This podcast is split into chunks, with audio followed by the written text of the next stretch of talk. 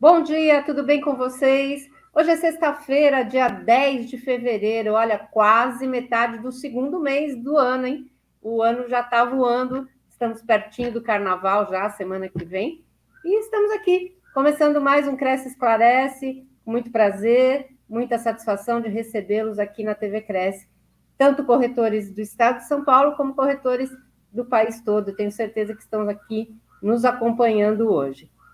Nosso tema de hoje é dicas para organizar seu orçamento financeiro. Quem é que não tem problema, né, para organizar um orçamento, ainda mais no começo do ano, onde você tem IPVA, IPTU, uma série de impostos para pagar, a gente realmente precisa de uma boa orientação e é isso que a gente vai tentar fornecer aqui hoje para o corretor, que é esse profissional que na maioria das vezes é autônomo e tem dificuldade de se manter. Aviso a todos os que estão nos assistindo que uh, nós estamos aguardando as perguntas dos colegas também para participarem aqui conosco, interagirem com o nosso convidado de hoje. Tiago, uh, começando a falar sobre orçamento financeiro, acredito que uh, você poderia falar sobre os principais passos para que o corretor possa organizar o seu orçamento pessoal? Bom, Sônia, tem. É, eu vou colocar duas grandes avenidas, pensar como uma grande estrada. A primeira delas é talvez o ponto mais sensível, que é a renda. Como que funciona? Ou, Tiago, eu não tenho uma previsão.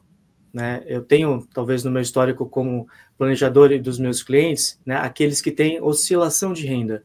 Né? Todos os autônomos têm uma característica, que é não ter a previsibilidade. No entanto, a gente não consegue dizer que a gente fecha um contrato a cada dois meses. A gente fecha em fevereiro, a gente fecha em abril. Mas a gente consegue ver uma média. E essa é a primeira informação. Como funciona a sua média? Tiago, como que eu vou saber isso? Olha para o ano anterior, a gente está em fevereiro. Olha como foi janeiro a dezembro de 2022. Na média do ano, teve um faturamento de X. Então, essa é uma primeira informação. A segunda, e essa segunda né, avenida ela é muito importante, que é entender como é o estilo de vida, o padrão de vida, quais são essas contas que estão nessa rotina. Uma forma bem simples, né, direto ao ponto, é saber o seguinte: quanto custou o seu mês? É, o meu mês custou X. Dentro desse X, aí a gente tem uma segunda etapa de trabalho, que é entender o que, que são contas né, fixas, o que, são contas variáveis. Dentro desse quesito, obviamente tem muito trabalho, mas é importante saber se o quanto né, estamos gastando versus a média do quanto recebemos. Esse é um primeiro parâmetro, para que naqueles meses em que a renda seja muito maior do que a média de despesas, né, você tenha né, a tranquilidade de que sobre dinheiro. E esse sobre dinheiro é exatamente para quando a renda for abaixo dessa expectativa média de despesas. Então, para sempre ter uma previsibilidade do dinheiro para poder pagar as contas em meses, né, principalmente naqueles que não vão ter algum contrato fechado ou não tenha nenhuma previsão de novos negócios. Eu acho que para o corretor o grande problema né, é estabelecer um, um, controle, esse controle financeiro, sem a garantia de ter um ganho certo no fim do mês, né? Acho que você acha que é muito complicado fazer isso? Não, não, mas o trabalho, aqui é um ponto que é legal trazer assim, como, como estabelecer essa rotina. Primeira, a primeira tarefa que eu sempre gosto de fazer com os meus clientes é saber como que é o seu estilo de vida. Tiago, eu não tenho a menor ideia por onde começar. Então, antes de pensar em sair cortando qualquer gasto, qualquer despesa, o que, que você faz? Olha para o seu mês, né? Hoje é dia 10. Qual é a forma mais fácil? Pega o último mês. Pega todas as contas. É um trabalho, né, ocupa um tempo, mas ele acaba sendo uma premissa para o próximo passo. Então vamos lá. Quanto que eu gastei de alimentação? Pega o exemplo do supermercado, que é bem clássico. O exemplo do transporte, pode ser também. Né? Quanto que eu gastei de combustível? Olha para o mês, vê quantas vezes você abasteceu o seu carro, quantas vezes você foi no supermercado, ou no hortifruti, ou tudo aquilo que esteja relacionado a uma categoria dessa. Depois disso, o que, que a gente vai entender? Que para a questão alimentação, tem isso de despesas. E está tudo certo para transporte, idem. E assim a gente vai conseguir entender e começar a categorizar. Então a gente pega aquela massa que era contas fixas e variáveis, já fez uma primeira separação, variáveis e fixas. Nas fixas você consegue ter, e aí começa um processo de dizer o seguinte: o meu mês, numa previsão que ele ainda não começou, ele custa X. Para aquele lado variável, itens de lazer, por exemplo, ir ao restaurante, isso a gente consegue ter uma margem de dizer o seguinte: para meses de bonança, eu vou gastar um Y, um Z, então a gente consegue ter uma dizer para o mês seguinte: olha, mês seguinte, eu sei que eu preciso ter X guardado, porque esse X vai estar sempre ali à minha disposição e a gente vai ser sempre ter um olhar é dizer o seguinte, olha, o meu mês custa tanto e eu vou sempre ter isso aqui sempre a postos. Para aquele item de lazer, começa um outro trabalho que é estabelecer rotinas, né, de uma forma mais simples, semanal. Né, eu vou ao restaurante uma vez por semana, eu vou a um restaurante duas vezes por semana. E não esquecer também de um ponto, incluir as comidas por aplicativo, né, os aplicativos que a gente tem de números, como item de lazer, se assim os forem, tá? Uhum. É, porque é, é, são detalhes que às vezes você não sente, né? E que pesam no fim do mês, né? Você pede comida uma vez por, por semana, vamos dizer. E aí, quando você põe no papel, você fala, nossa, eu gastei tudo isso, né? Sem perceber, né? São coisinhas que vão passando no dia a dia, né? Não, muitos. E uh, o detalhe é que o cartão de crédito, o cartão de crédito, eu queria aproveitar essa, esse ponto da comida pelo aplicativo, é lembrar que o cartão de crédito não é uma conta. Eu tenho uma conta de cartão de crédito. Não, o cartão de crédito é um meio de pagamento que te conecta a alguma aquisição. Pode ser um bem, pode ser alimentação. E no aplicativo de comida, né, nos deliveries, ele serve como um facilitador desse processo. No entanto, a gente acaba nem lembrando quanto a gente gastou. E aí a gente pediu, né? Hoje nós estamos na sexta-feira, ontem, poxa, estava legal pedir uma comida. Hoje, sexta-feira, né, né, né, sextou lá às seis horas, peço mais uma comida, e assim acaba entrando numa rotina, no hábito. Uhum. Né? Esse é o ponto. Então, qual que é o hábito? É pedir comida toda sexta? Tudo bem, mas vamos entender esse impacto do item de lazer na vida, né, na rotina, porque às vezes a gente pede comida quinta, sexta, depois vira quarta, quinta, sexta, depois vira quarta, quinta, sexta, sábado, né? E aí o domingo estamos cansados, a semana foi pesada, então fica de quarta a domingo, depois de domingo a domingo. É, é. E isso causa realmente um, um grande impacto, né? E, e, no teu ponto de vista, o que, que você acha que não pode faltar é, num planejamento financeiro estratégico? Bom, o primeiro, né, acho que a primeira questão né, de todos, todos, independente se é um profissional autônomo, se é uma pessoa né, que tem uma profissão clássica, CLT, é entender o seguinte: o que é importante para você? Antes de entrar nos números, a questão, né, eu gosto de trazer muito a questão do nosso comportamento. O que, que é importante para nós? Poxa, Tiago, importante para mim é, comer num restaurante todo domingo, porque isso é algo que me traz muito prazer, me traz muita felicidade. Eu trago a minha família né, nesse, nesse evento. Legal, então isso é uma questão pessoal. Então, vamos trazer isso sempre à tona. Na segunda etapa, vamos entender os impactos dessa rotina. Né, e colocar todos os sonhos, né? Uma questão é que a gente não deixa de sonhar, mas a gente precisa transformar esses sonhos em projetos. Então a gente cria, né, escadinhas, né, o pipeline dos projetos, eles são sequenciados.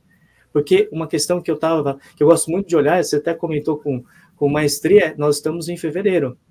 Né? Nós estamos já com mais de 10% do ano. O ano calendário tem 52 semanas. E a pergunta é: você já atingiu os 10% do seu resultado que você prometeu né, na virada do ano, pensando em dezembro?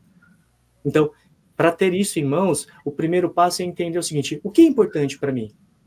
É importante pedir comida no aplicativo, que isso me traz né, é, muita satisfação. Então vamos entender esse impacto. Será que precisa ser de domingo a domingo? Será que não pode ser de quinta a sábado? Isso fazer né, aqueles hábitos se tornarem algo saudável uhum. e também caberem no bolso. Então aqui é um ponto de equilíbrio. E também porque a gente vive no Brasil, né? Todo mundo. Né, eu vou, vou me atentar aqui em São Paulo, também estou aqui é, na cidade de São Paulo custa caro pedir qualquer comida, seja em restaurante, seja ir no restaurante. Sim, sim, com certeza. Inclusive, a gente está meio numa cilada, né? Porque a gente fica entre pedir uh, comida, vamos dizer, ou ir no supermercado, que também é caro, né? Exato, exato. E, e, a gente olha para os números aí, né, para quem, né, aqui nós estamos no, num ambiente onde todo mundo tem uma relação com a economia direta ou, né, indiretamente, né, aí entrando na questão dos imóveis, a economia influencia no poder de compra, né, da nossa sociedade, dos cidadãos, então isso, isso impacta né, no, no processo. Então, entender esses movimentos é importante, né, não precisa entender no número, mas entender como a gente sente isso na vida real. Então, olhando, né, dizer assim, poxa, vou no supermercado, né, aquela bela, né, aquela velha historinha de assim, será que não vale a pena fazer uma listinha? Será que a gente passa lá naqueles itens e a fila do caixa geralmente é uma fila tendenciosa? Aqueles itens de fácil acesso, pequenos, a gente sabe o que está ali na, na gôndola esperando pela gente. Sim, né? É uma tentação, né? Não ir ao supermercado com fome também, né? Outra dica que é antiga e faz muito sucesso, é sempre, sempre, sempre presente. Tiago, e o que, que você acha? Quais, quais, são os principais erros que as pessoas cometem que acabam levando elas a, a não conseguirem se organizar financeiramente, terem problemas, entrarem. Bom, aproveitando enquanto a, a Sônia retorna, eu vou só responder a pergunta. Uh, na questão dos erros, o primeiro ponto é não saber o que é importante para si. De novo, né? Vou voltar naquela questão. Às vezes a gente fica uh, fazendo muitas comparações, a nossa sociedade acaba nos comparando dentro dos, das mídias sociais. É um primeiro ponto. Então, antes de dizer o que tem que ser feito, a pergunta é, é literalmente ao espelho, é para nós mesmos. O que, que é importante? para cada um de nós, não necessariamente o que é importante para uma família. Eu vou expandir para uma, uma família, por exemplo, um casal e filhos. Mas cada um tem que colocar o que é importante e depois fazer o que é importante para a família. Depois começamos a estabelecer organizações, uhum. para que essas organizações sejam sempre baseadas numa mudança ou num fortalecimento de hábito. Porque vamos lá, de novo, né, tocar na questão da comida, tocar na questão, por exemplo, dos passeios, das viagens, né, itens que fazem a gente descansar. Porque trabalhar, todo mundo está trabalhando, a rotina é sempre pesada, muitas horas por dia, né? Para quem anda de carro e está em São Paulo, sabe que o trânsito aqui de São Paulo não é um dos mais amistosos, né? Então, o principal erro é às vezes a gente esquecer de perguntar para nós mesmos o que é importante e depois a gente sai fazendo sem destino, né? É, gosto muito daquela analogia né, do, do filme de Alice, no País das Maravilhas, se a gente não sabe para né, onde ir, qualquer caminho serve. Então, o nosso direcionador é aquilo que nos é importante. Legal, Tiago, quais são né, os principais erros? A partir disso, a gente não sabe o que, que é importante né, numa rotina de organização financeira mensal, que é contas fixas, o que é contas variáveis. Jogamos o restaurante de quinta a domingo como uma conta fixa e não esquecemos de né, dar o peso como conta variável. Uhum. É, antecipamos sonhos, existe um processo de antecipação de sonhos. Ah, Tiago, é, juntei um dinheiro né, e vi o lançamento daquele belíssimo carro. Já aconteceu isso com um cliente e Nesse momento acontece um outro erro comum, Sônia, que é a contabilidade mental. É. Eu acho que dá, Thiago. Se eu dividir em algumas parcelas, dá. Dá ou não dá? Você fez a conta? Não, eu acho. Então, nesse, nesse processo já foi. Já fez a aquisição, já entrou aquela parcela. Então, esse processo de né, não ter claro o que é importante, não se organizar, não estabelecer os projetos, transformar o sonho daquele carro, transformar todos as, nesses projetos, né, esses sonhos em projetos, acaba a gente antecipando, né, e aí o que, é que eu vejo acontecer muito? São muitas parcelas empilhadas, é a parcela do carro, mais a parcela da viagem, mais a parcela daquele, daquela TV maravilhosa que comprou para a Copa do Mundo, que foi há poucos meses atrás, então chega no mês que tem uma oscilação de renda para baixo, a parcela continua lá. E a pessoa fala, não sei por onde vou começar e o meu cartão estoura a fatura, deixa de pagar. Uhum. E aí é, um, é, uma bola de neve, né? Porque eu acho que a partir do momento que você é, estoura a fatura do cartão de crédito ou você entra num cheque especial, fica muito mais difícil para você se recuperar financeiramente, né? Sim, e um ponto, né, quando, uh, dependendo se for né, o, o, cheque especial, se for o cartão, uh, existe uma informação, e é importante até divulgar, que é uma informação do Banco Central, né, quem quiser só jogar lá crédito rotativo no, né, no Google, você consegue é. acessar qual é a taxa de juros né, que cada instituição cobra. Então, isso é transparente, é claro. Porém, no momento que você está em dívida, esse é um ponto, né? Devendo para uma instituição, eles vão exercer o direito de cobrar essa taxa. E aí o problema é que essa taxa, ela praticamente faz não, com que essa bola de neve fique algo gigante. Nesse momento, né, é, seria essencial né, um trabalho de planejamento, por quê? Precisamos né, é, reequilibrar Porque se nós ganhamos e gastamos, e agora nesse momento o ganho está muito inferior ao gasto, essa diferença aqui não se sustenta. Como é que essa diferença se sustenta? Pela poupança. Por isso que nos meses de maior entrada é importante poupar, porque nesses momentos de baixa, a gente sabe, né, a oscilação de negócios ela vai acontecer, é estar tá preparado exatamente para esses momentos de baixa. E, obviamente, cumprir com aquelas parcelas que foram acordadas na TV da Copa do Mundo, na antecipação da compra do carro, que né, foi financiado, talvez, não, não é que não deveria comprar, mas foi antes do tempo né, desejado. Uhum. É, eu acho que o grande segredo, pelo que eu estou percebendo que você está comentando, é você, é, no momento em que você recebe uma quantia maior, você poupar e não sair gastando ou realizando aquele sonho, né? Deixar aquele sonho para ser para um planejamento mais adequado, né?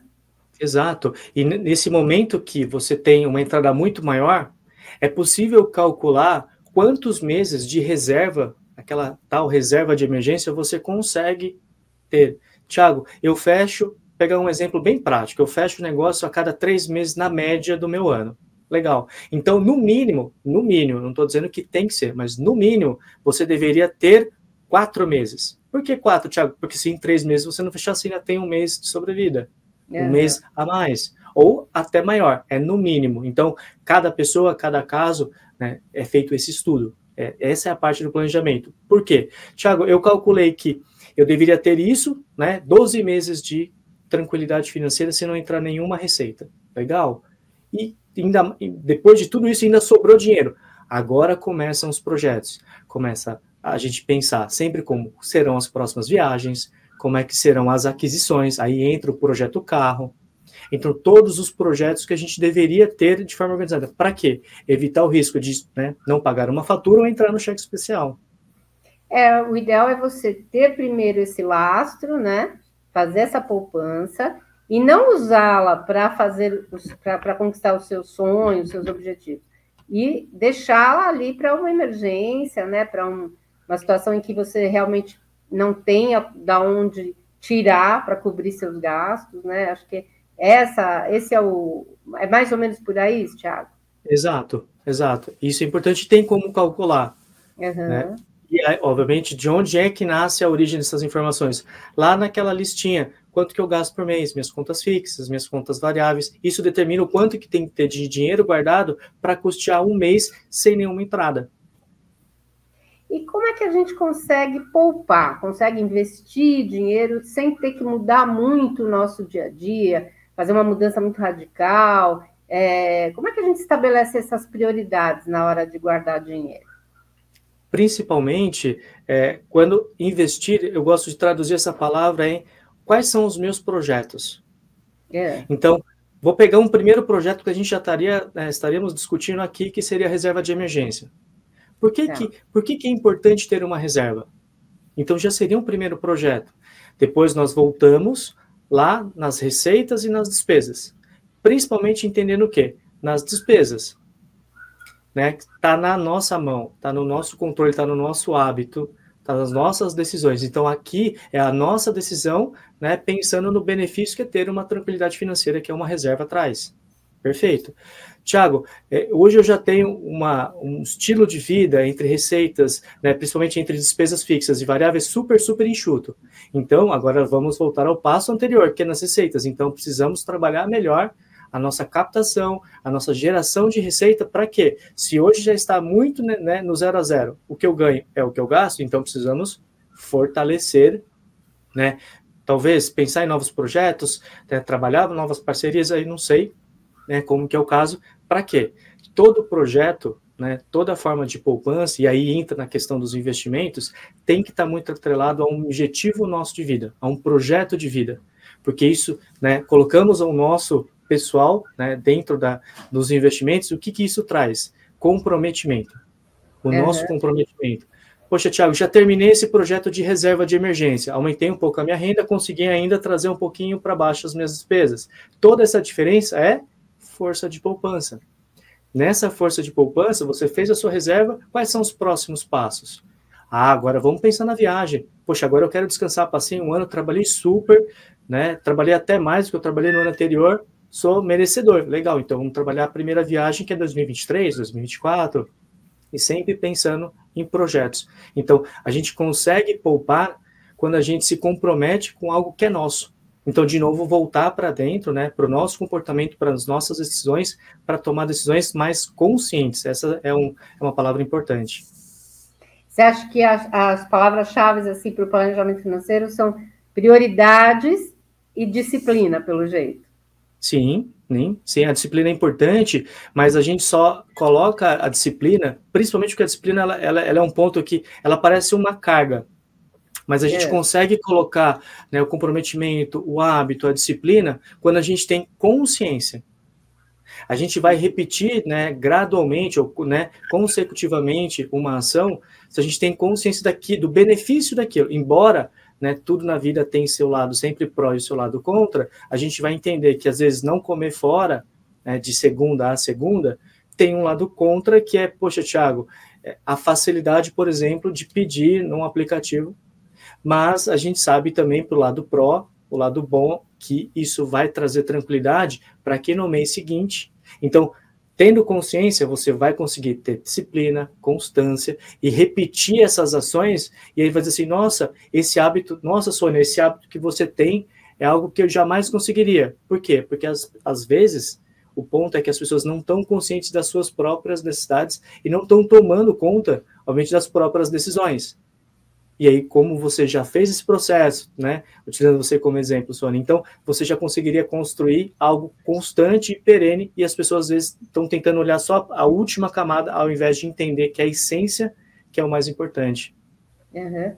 E, Tiago, é uma coisa que eu percebo, assim, principalmente com corretores que têm escritórios, que são autônomos, é que é, existe uma mistura entre o que você recebe é, pela empresa e o que uh, você teria como prolabore, né? É, as pessoas que têm, que são donos de, de pequenas empresas, principalmente, elas não têm muito esse discernimento de separar a, as despesas, né? Você acha que isso também contribui para que a pessoa se individe mais? Muito, muito. Está tudo conectado. Porque imagina, eu vou pensar no eu empresa. A pessoa uhum. que é empresa, mas obviamente é só ela, né? O único CNPJ. A chance né, de quando tem mistura entre as contas empresariais e pessoa física derem problema é gigante. Por quê? A empresa é uma instituição que tem receitas, tem despesa, né? E é importante incluir na despesa aquele que você falou do Prolabore, que é o é. pagamento daquele funcionário, mesmo eu empresa, e a empresa tem que ter saldo. Ela tem que ter caixa caso ela faça né, reinvestimentos. Então, essa separação é importante, porque o que, que acontece? Eu coloco na conta da empresa o meu pagamento da minha conta de água, de luz, né? Meu iFood, meu Uber, são aplicativos que podem estar atrelados a um cartão de crédito que geralmente fica no cartão empresarial. É. Já vi isso acontecer, é muito comum. E vice-versa. Eu coloco contas da minha pessoa jurídica dentro da minha pessoa física. A pessoa esquece e fala, poxa, esse mês eu vou pagar das, né? Pegar um exemplo aqui qualquer, dentro da minha conta pessoa física. E aí o que acontece? Começa a haver um trânsito de dinheiro que ninguém sabe mais o que é receita empresarial e o que, que é né, receita pessoa física. Primeiro, obviamente, organizar, por quê? A pessoa jurídica tem que ter o seu caixa. Porque se ela for reinvestir em marketing, em ações promocionais, campanhas, é a empresa. Né? A pessoa física tem que ter da pessoa jurídica um pagamento de um salário, vamos chamar assim, que seria o prolabore, uhum. Para ela ter o seu padrão de vida, né, ter a sua tranquilidade, realizar os seus projetos e ter a sua reserva né, de emergência para a pessoa física e de forma separada. Então, é importante fazer essa separação, porque a mistura, é, há grande chance, eu não vou dizer que é 100%, mas eu diria que há enormes chances de dar problema. É, com certeza, é o que a gente acaba vendo, né? Muitos empresários acabam fazendo essa mistura e se perdendo, né, nas contas, né? Ficam endividados tanto com a empresa quanto na vida pessoal também, né? Super e quando a gente está numa situação crítica, de grande aperto financeiro, como é que a gente consegue reverter esse quadro? Como é que a gente tá. ganha um, um gás novo? Fôlego, né? É. Então, Primeiro, vou pegar o exemplo lá do cartão, né? Você falou ou do cartão ou do cheque especial. Estourou o cheque especial esse mês. Então, vamos pensar assim, eu tinha que gastar X, eu gastei 2X e eu estou devendo X para o banco. Tinha dois que uhum. eu tinha que pagar, só paguei um, estou devendo um para o banco. Perfeito. Estou devendo esse dinheiro. Primeira coisa que tem que acontecer, né? Parar e olhar, primeiro, como é que estão as fontes de receita, as entradas. Estão entrando mensalmente? Não, não estão, tem aquela oscilação, tudo bem. Então, aqui tem que ter ações específicas para quê? Ampliar né, e reduzir o tempo entre negociações. É. Tiago, eu fecho um negócio a cada três meses. Legal, então vamos ter que aumentar a prospecção para fechar né, é, um negócio a cada dois. Precisamos ali né, um pouco mais de energia, porque precisamos fortalecer. Então, no pilar de receitas, precisamos trabalhar a entrada de renda. No pilar de despesas, é olhar e dizer o seguinte: o que, que daqui, né, na sua classificação, rendas, né, contas fixas, contas variáveis, o que, que daqui a gente consegue trabalhar? Por onde trabalhar? Contas variáveis. Né, o que, que é lazer, né, o que, que são pagamentos né, que talvez possam ser né, é, reduzidos. Tiago, mas o que, que seria uma conta que pode ser reduzida? Por exemplo, um exemplo, colocar um exemplo bem simples: taxa bancária. Tiago, eu pago na manutenção da minha conta corrente R$ 49,90. É só R$ 49,90. Tudo bem, vamos multiplicar por 12? R$ 49,90 ou 50 reais são 600 reais por ano. O que, que você faria? Eu perguntaria assim para você, Sônia, o que, que você faria com 600 reais agora, se você não precisasse pagar? Poxa, Tiago, acho que dá para fazer um, um belíssimo jantar em família. Sim. A se pensar. Então, começar a entender aquilo dentro das despesas, principalmente começando pelas variáveis ou itens que não agregam valor, se faz sentido. Mesmo assim, Tiago, não fechou a conta. Vamos continuar então o processo de análise. O que, que vai acontecer no próximo mês? Ah, a gente tem programado ir viajar, por exemplo, né, para algum lugar próximo. Será que não dá para postergar essa viagem? Porque se já é uma despesa programada, por exemplo, para março, ou para o carnaval, né? Vamos pensar aqui, o carnaval está aqui do lado, será que não tem como postergar para maio? Uhum. Porque se a gente posterga, a gente diminui o compromisso. Então você começa a fazer adiamentos, começar a reduzir custos em aquilo que talvez não faça sentido. Ah, eu tenho, eu gosto de um exemplo da padaria. É. Né, estamos aqui em São Paulo, né? Para quem está aqui em São Paulo, na região aqui da Zona Sul, próximo ali da, da Berrine, a gente sabe que é uma região empresarial, né, né, é, com, com, itens né, bastante diversos, e se você parar numa padaria, se você somar o cafezinho e o pão de queijo, não deve dar algo menos do que 20 reais. Se mesmo assim você ainda passar no caixa e ainda sabendo que tem o chocolatinho, vai sair em torno de uns 25, o cafezinho, pão de queijo, mais né, um chocolatinho. Se fizer isso todos os dias, ah, Thiago, eu sempre tenho o meu escritório numa região que eu passo e gasto 20 reais por dia. Só no café da manhã, não sei se nem depois do almoço não toma um cafezinho também, um chocolatinho, mas vamos pegar de manhã. 100 reais por semana, né, 20 vezes 5, no mês são 400, no ano são 4.800, que chama-se café mais pão de queijo e um chocolatinho de manhã. Nossa, Thiago, nunca parei para pensar. É né? De novo. De novo, então, existem alternativas que a gente não está enxergando no dia a dia. E por isso que é importante sempre entender os hábitos, aquilo que é importante. Talvez não precise cortar todo o café, Sônia. Mas será que não dá para cortar três cafezinhos para poder sobrar dinheiro? E aí, naquela conta que estourou, fazer aquele pagamento e tirar né, esse peso que fica nas nossas costas? Eu acho que, na verdade, é assim, é perceber aonde que estão os, os uh, onde está escoando, né, o dinheiro que a gente não percebe, né? Exato. E nosso hábito, né, a gente entra no modo automático, que é muito fácil manter. Então, uh, sempre esse passo atrás, ele é um passo difícil, porque a gente, uh, nós, nós, olhando para o nosso ponto, né, um olhar focal, a gente não consegue ver o todo. Por isso, ter pessoas próximas que nos ajudem a ter uma amplitude de visão, ajuda a trazer clareza, novas ideias, questionar às vezes, falar, faz sentido tudo isso? Poxa, não sei. Ou faz, mas faz uma devida medida, não precisa ser cinco dias, podem ser dois. Então, ter um processo de equilíbrio, né? A tranquilidade financeira está muito ligada ao equilíbrio de vida. Uhum. E você acha que vale a pena, então, fazer uma planilha mensal? Olha, eu, eu gosto, né? A gente tem aqui na Serafim, eu faço parte do, do time, e eu vou ser muito sincero contigo, nós já abandonamos a planilha há quase um ano. Nós temos como ferramenta né, todo, a gente chama nosso app Serafim, né, nosso ambiente, que não precisa ter planilha. Inclusive, com o Open Finance, né, que né, lançamos essa semana, a gente literalmente descontinua qualquer forma de anotação. A planilha uhum. é uma ferramenta? É, mas um ponto importante para qualquer planilha, e eu sempre faço questionamento, a planilha serve para a gente anotar o que nós gastamos. Eu vou voltar lá na analogia do, da, da, estrada. A, a, a, planilha é como se a gente estivesse de carro e olhássemos aqui como um retrovisor. Eu vi o que foi. A pergunta é: o que fazemos com essa planilha? Porque a planilha ela tem que ser um farol, ela tem que dizer né, como iremos tomar novas e boas decisões.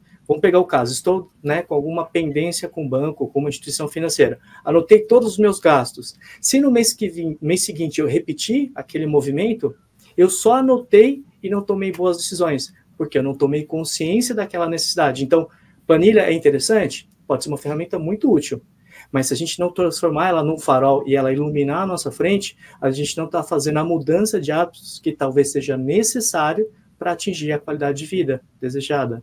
Maravilha.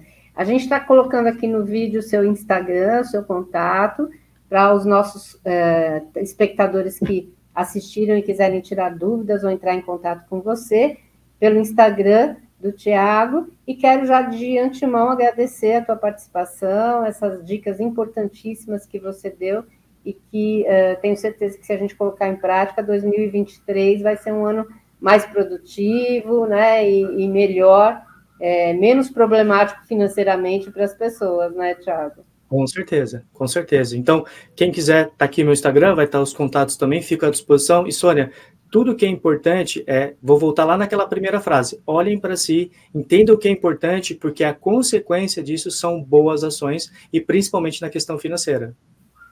Gente, muito obrigada a todos que nos assistiram, que nos acompanharam. Quero convidar vocês para a live de hoje à noite, às 20 horas teremos live aqui. E já deixar de, de antemão o meu excelente final de semana a todos, agradecendo a Deus por mais uma semana produtiva e que semana que vem seja melhor ainda. Um grande abraço a todos, bom final de semana. Obrigado, tchau, tchau.